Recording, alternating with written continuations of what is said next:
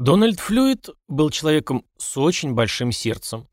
Он считал, что просто обязан помочь нуждающимся людям, тем, у кого жизнь хуже, чем у него самого. Может быть из-за того, что Дональд всю жизнь прослужил пожарным, а может быть потому, что был убежденным христианином, возможно, в том самом идеальном смысле этого слова. Он верил, что только поддерживая других, можно помочь самому себе. После выхода на пенсию он работал в организации, которая оказывала помощь взрослым людям с ограниченными возможностями найти работу. А несколько лет назад он сам придумал еженедельное мероприятие «Воскресные спагетти». Он начал раздавать там собственноручно приготовленную еду бездомным в самом неблагополучном районе города Альбукерке. Сначала Дон делал это один, потом люди из его церкви узнали об этом и приняли живое участие.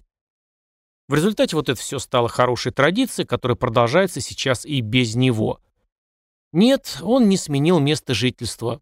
Дональд Флюид был найден в луже крови в своем гараже 29 декабря 2016 года.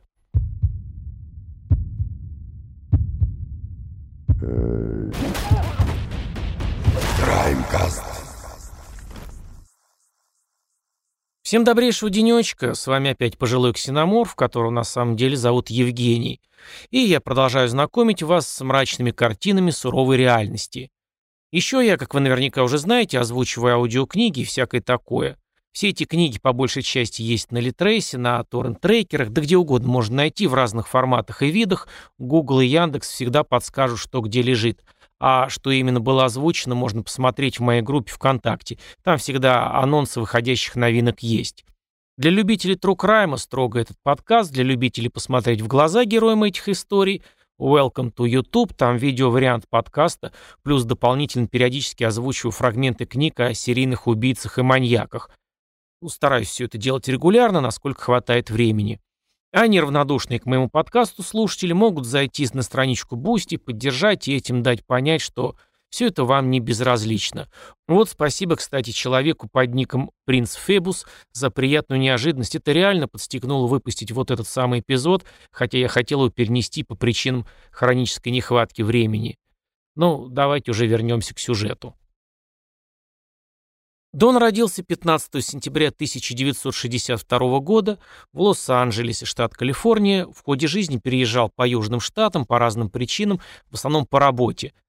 Женат был дважды. Первая жена съехала в Оклахому. У них было двое детей. Тиффани и Джош стали уже совсем взрослыми и успели обзавестись своими детьми. А младшей Сиене от второго брака с Кристиной было всего 11. Дональд в ней души не чаял. После того, как Кристина решила идти по жизни своей дорогой и начала развод в 2009-м, Дон долго не мог найти себе место именно из-за дочери. А в этом 2016 году Кристина вышла замуж за человека по имени Терри Ли Уайт. Сиена жила с матерью, но собиралась при первой же официальной возможности переехать к отцу. Они созванивались по нескольку раз в день, все выходные проводили только вместе и действительно были очень близки. Вечером 28 декабря 2016 года Дональд вернулся в свой дом в Альбукерке с дочерью после того, как навестил свою мать в Калифорнии на Рождество. Пробыв дома буквально несколько минут, Дон повез Сиену к ее матери, Кристине. По дороге сказал ей, что ему показалось, что некоторые вещи лежат не на своих местах. Когда дочь решила уточнить, что это может быть, Дональд ответил, что на плите стоит сковорода с застывшим маслом, не так стоит стул, как он оставлял, а его ретривер Бадди выглядит каким-то испуганным. Сиена выразил беспокойство, на что отец ответил ей улыбкой и сказал, что сам совсем разберется. Вскоре он высадил ее у дома Кристины, поцеловал и уехал. Это был последний раз, когда Сиена видела своего отца живым. Когда он не позвонил ей через час перед сном, чтобы пожелать спокойной ночи по их многолетней традиции, Сиена насторожилась и сама набрала номер отца. Никто не ответил. Попытавшись дозвониться еще несколько раз, решила, что Дональд чем-то сильно занят. Попробовал связаться с ним утром. Безрезультатно. Тогда девочка позвонила ему на работу и, узнав, что он не пришел утром, описала всю эту странную ситуацию. Двое коллег Дона отправились к нему домой. Никто из них не ожидал увидеть в гараже Флюита настоящую кровавую баню. Как нас учили авторы классических детективов всех времен и народов, ищи, кому выгодно. Именно этим и занялось следствие. Круг подозреваемых просто не мог быть широким. Дональда Флюида обожали практически все хорошо знавшие его люди. Ну, почти все. Как выяснилось, с бывшей женой Кристины у нее шел довольно затяжной спор по поводу опеки над дочерью. Ни в коем случае не думайте, что Дона как-то беспокоил размер алиментов. Нет, он настаивал на возможности сделать проводимое время с Сиеной как можно больше, а в перспективе стать ее единственным опекуном. Эта ситуация по разным причинам очень не нравилась Кристине. Ей бы стало очень не хватать приятного дополнения к семейному бюджету, которое могло исчезнуть с изменением условий опеки. Буквально недавно было назначено новое судебное заседание по этому поводу, причем уже очень скоро, на январь 2017 -го. Чем оно могло закончиться, сказать трудно. Но следствие ухватилось за этот вариант как за вероятную причину для убийства и начало разматывать клубок. У одного из соседей Дональда была камера видеонаблюдения, которая показывала часть подъездной дороги к его дому. Дон вернулся незадолго до восьми вечера после того, как отвез свою дочь к матери. Буквально за несколько минут до его возвращения в поле зрения камеры попал какой-то человек в толстовке с капюшоном, который однозначно намеренно опрокидывает мусорный контейнер Дона. Затем этот человек движется вверх по проезжей части и выходит из кадра. Когда Дональд возвращается домой, заезжает в гараж, а затем идет по подъездной дорожке, чтобы подобрать перевернутый мусорный бак. Затем он тоже движется вверх по дороге и выходит из зоны действия камеры. Полицейские предположили, что именно в этот момент, когда Дон занимался мусорным баком, преступник проник в открытый гараж. Следствие пришло к выводу, что это было именно целенаправленное нападение, потому что внутри гаража и дома ничего не пропало. Его ключи лежали тут же в гараже на столе, а в бумажнике были деньги. Копы внимательно начали рассматривать возможные варианты. Под подозрение вначале попал брат Дональда, Деннис. Его поведение сначала показалось странным, у него были какие-то давние обиды на брата, что не мешало, впрочем, ему периодически жить у Дона. Но потом этот вариант отпал, у Денниса было хорошее алиби. Не менее надежное было оно и у бывшей жены Кристины. Ее новый муж, Терри Уайт, рассказал, что не видел Дона больше месяца, а в тот вечер гостил у сестры, а потом задремал в машине до 23. Это выглядело в целом нормальным, так как в 23.30 у него начиналась рабочая смена. Он трудился в компании, занимающейся грузоперевозками. И на видеозаписи службы безопасности компании Special Logistics видно, как Терри Уайт действительно приезжает на работу ровно в 23.30. Одетый в одежду, похожую на одеяние того типа, бродящего у дома в ночь убийства Дональда Флюита. Немного позже было установлено, что алиби Терри Уайта не подтверждается. Как-то так сложилось, что пришли результаты анализа ДНК. Его производили по фрагментам кожи неизвестного человека, найденного под ногтями Дона Флюита. Этим неизвестным действительно оказался муж Кристины. В марте 2017 его официально объявили виновником этого страшного преступления и выписали ордер на арест. Вот только появился небольшой нюанс. Терри подался в бега.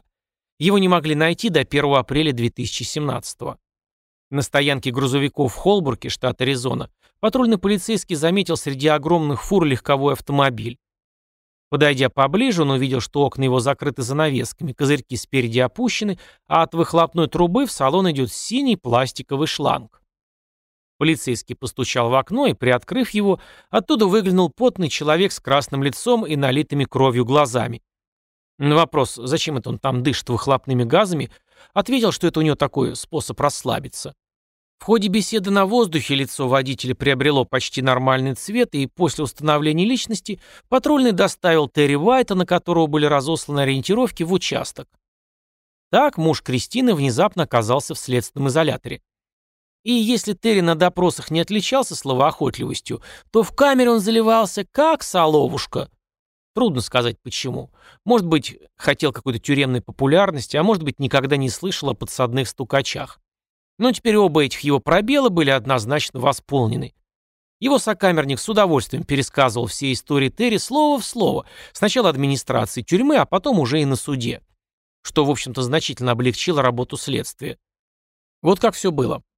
Оказавшись внутри гаража, именно так, как и предполагало следствие, в то время, когда Дональд отвлекся на мусорный бак, Терри спрятался в углу.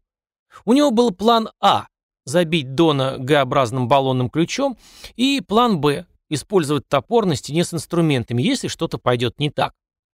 Как только Дон вошел в гараж, Уайт начал бить его ключом, стараясь целить в голову. Флюид пытался как-то блокировать эти удары, но это было практически невозможно. Попытался залезть под машину, но нападавший вытащил его оттуда за ногу, продолжая наносить удары. Вскоре Уайт заметил, что Дон перестал сопротивляться. Тогда, как он сам рассказывал, я сжал его трахею и выдавил жизнь из этого ублюдка. А потом сходил на кухню за ножом и перерезал ему глотку. Это чтобы точно быть уверенным в его смерти, как объяснял сокамернику Терри. А потом он признался ему, что с помощью отбеливателя замыл в целом гараж от крови вокруг тела.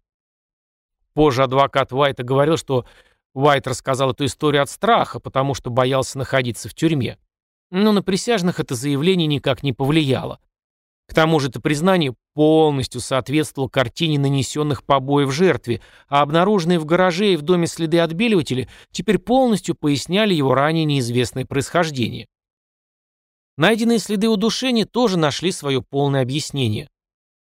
Суд над Терри Уайтом начался 11 июня 2018 года. Немного позже, в том же месяце, присяжные признали Терри Уайта виновным в умышленном убийстве, убийстве при отягчающих обстоятельствах и фальсификации улик. Здесь имеется в виду попытка их уничтожения. В итоге он был приговорен к пожизненному заключению плюс 12 лет за убийство первой степени. Его адвокаты сразу же подали апелляцию, цепляясь за юридические формальности, но суд следующей инстанции ее отклонил. Терри Уайт никогда не выйдет на свободу. Но подождите, не расходитесь, это еще не конец.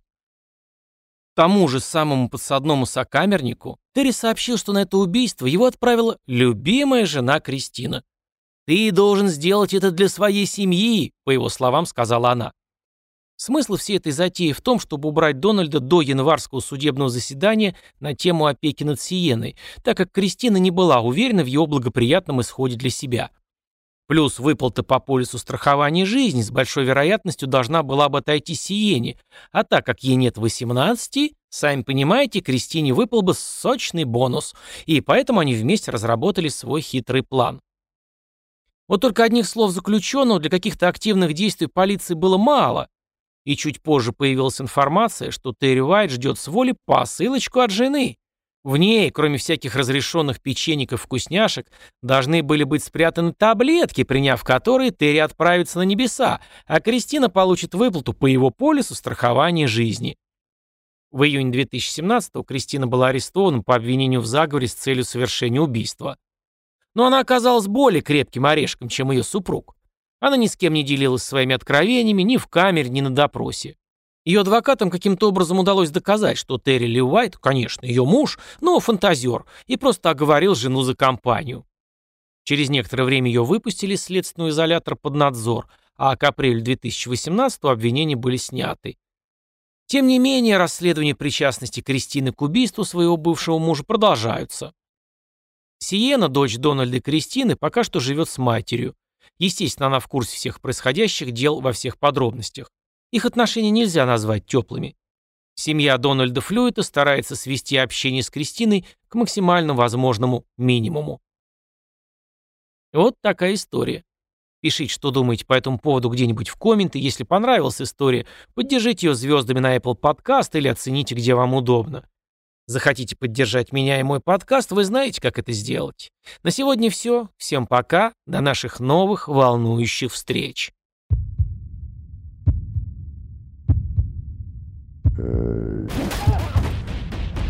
Краймкаст.